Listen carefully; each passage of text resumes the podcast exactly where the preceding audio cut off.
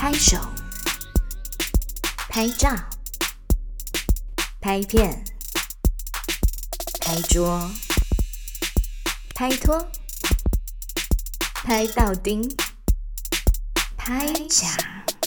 三十二拍。欢迎收听第一集的拍奖，我是善意。我是颜慧。哇，今天第一集呢，其实想要来聊聊，就是为什么会叫拍奖啊？其实我觉得拍奖这个名字发想的真的很好，是善意想出来的。怎么说？怎么说？对，因为我之前我就一直很想做一个 podcast，然后我想做 podcast 这件事情呢，其实跟很多人说了，因为我身边比较呃亲近的朋友都知道，说我把这一年，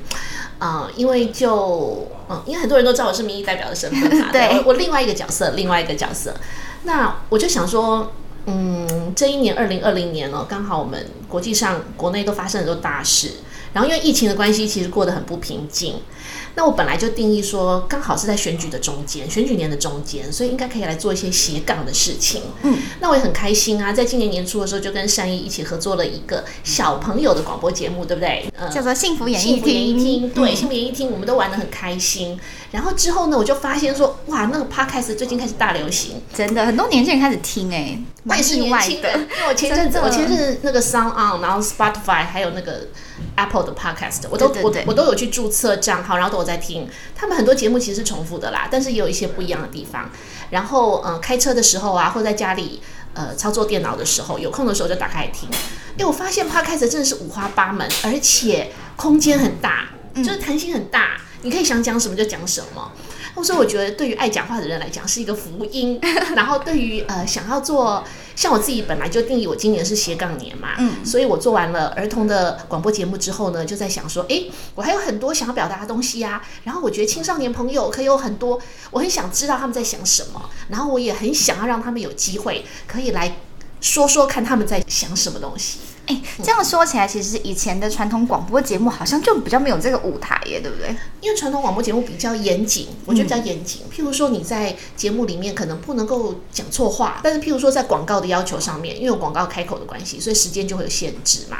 但是 podcast 我听到都很 freestyle，、嗯，可能有五分钟、十分钟、三十分钟、四十分钟、五十分钟，对，就是你可以畅所欲言，因为网络嗯上面比较没有长度的限制，你就讲到你真的觉得你讲够了再停停下来。那当然有没有人听是另外一回事啊。有一些人的口才非常好，然后他讲话真的是很精彩的，真的我也可以把一集三四十分钟我都听完，没有问题。嗯，对，说到这个，其实以前那种传统广播节目啊，因为我是传统广播节目出身的，所以其实你的口条就知道，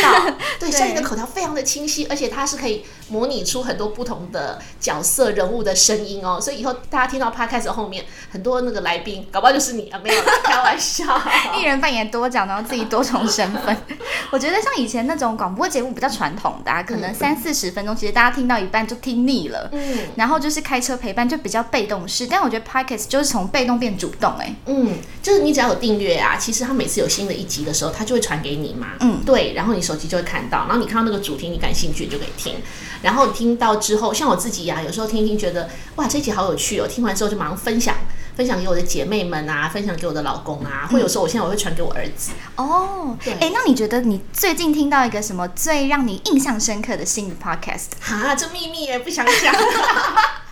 因为哦，podcast 的其实五花八门的类别很多，真的它甚至也有那个 X 级的哎。哦，X，但是我听到的不是 X 级的啦，我只是在举例说明说，其实每一个人或许都可以在 podcast 浩瀚的领域当中呢，找到自己呃感兴趣的部分，但当然不限于一个。嗯，对，那我们今天是不是要讲一下，我们讲了那么多 podcast 的好处，其实要讲一下拍奖，拍奖有什么好处？对，我们应该一开始听到那个拍奖的片头啊，就是有讲到几个拍手、拍照、拍片、拍拖、拍桌，哎、拍到顶，不觉得这是这个世代年轻人的代表吗？拍到底吗？对，就是拍到顶顶，有吗？我觉得还好欸，就是很难搞年轻人都蛮喜欢我的。有可能哦，因为你是年轻人。然后比如说像拍手，我觉得像是这个世代年轻人呢、就是相对于可能早期或是爸爸妈妈那个年年代的时候，变得很多舞台，也可以讲自己的事情，做自己想做的事。对，我觉得呃，拍奖哦，就是像台语讲，刚好可以翻成拍供。对，就假拍供。对，那有时候不好说。对，不好说。说像拍到丁，因为你看年轻人呢，大家老一辈的可能会觉得你拍到丁，但我觉得现在年轻人是这样，大家会说是 Z 世代或是 Me 世代，就是 M 一我我世代。对，你会觉得他拍到顶，可能是因为他很有自己的想法，哦，自我意识，对不对对自我意识。那老一辈可能会觉得说你自我意识太强了。真的，对，就太有个性人言了，啊，所以你没有团队精神，嗯然后你就不好管教这样子。但是换另外一个角度想，就是他们很小的时候就知道自己想要什么，真的，我觉得这一点是我很佩服的地方。对，就相对于来讲呢，我们这个年代的人好像没有像他们那么早就受到启发。嗯，对，所以我现在都呃看到年轻的朋友们啊，其实我很羡慕啦，就是说可以很直接的，然后很快速的，就是就发表自己的意见，就讲出来。我觉得我们这一代人都会比较顾虑，哎，都会先看看察言观色，看看四周的气氛，然后适不适合讲这些话，然后我有没有什么想法，都酝酿的比较久。但我现在就慢慢在改变这样子的习惯，因为我觉得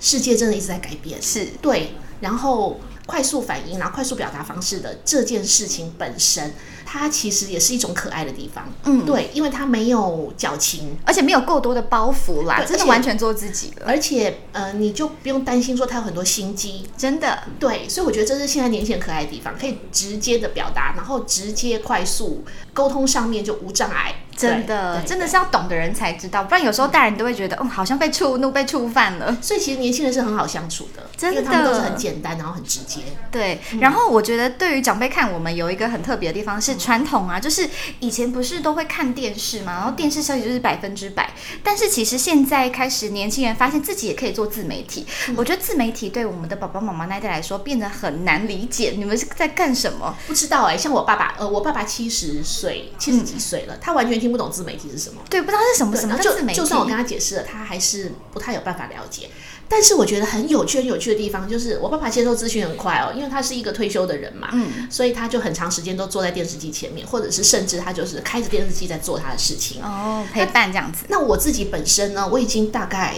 或许我已经大概超过五年以上都没有看电视了，嗯只是偶尔经过餐厅，或是经过人家办公室，或者是有时候工作需要瞥一下而已。嗯，我大部分的新闻跟资讯来源都是透过网络。是对，那你知道网络现在很多推播，对对，或者很多那个消息，它会直接通知你，对不对？对所以我网络会天天我的手机会叮叮叮叮叮，然后有新闻快报就一直进来。真的，然后呢，我有时候就会发现到说，有时候我爸的消息比我还快，他会赖给我一些快讯哎、嗯，我就问他说奇怪，你怎么知道那么快？他说看电视啊，电视有跑马灯。哦，所以我觉得很有趣，嗯 就是他是从电视的那一块，然后补足那个他对世界的一些外界资讯的这更新的速度。然后呢，我是从网络的这一块，但是因为我订阅的可能有一些就是自媒体，对或是网络媒体，嗯对。那当然重要的消息都不会差太多啦，可能比如说差个半个小时之内，全部都会知道。是对，但是呃，消息的内容也会有所不同，但是就是有时候有时候这边快，有时候那边快，然后呃，把它全部拼凑起来，可能就是你现在对于外在世界的一个认识。嗯，而且你会不会觉得，其实像是你订阅的东西啊，跟新闻媒体上面看到的东西，它的观点会有一点不一样？会啊，会啊，会啊，会啊，会啊，会啊。所以这现在就是百家争鸣的时代，嗯网络时代，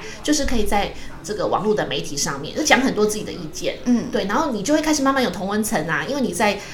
你就定你喜欢看的东西嘛，没错那你喜欢看的东西就影响你嘛，那你就越来越喜欢他，他也越来越喜欢你，对那你们就变成同温层。就变同一挂的了。尤其是我觉得，尤其是那个伯恩夜夜秀，我觉得对于年轻人世代来讲，就是变成是我很喜欢看他的，因为其实我以前很讨厌看那种政治新闻啊，都觉得好生硬、好难懂。偏偏这个是超级有趣的，所以我觉得他当他把那种时事用反讽的方式讲述出来的时候，我就会觉得我对这个社会有更多的了解跟认识。嗯，这也是我们拍讲的目的，对不对？嗯我们也希望说能够找一些年轻人来聊聊天，或者说年轻人跟年轻人一起来聊聊天。那其实我觉得也不限年纪啦，我们只要讲一些跟新的世界、未来的世界的想象跟有趣、新鲜的东西就可以了。真的，那我们今天的第一集呢，差不多也到这边了，好像不知不觉讲了非常久，我们讲几分钟。快十分钟了。啊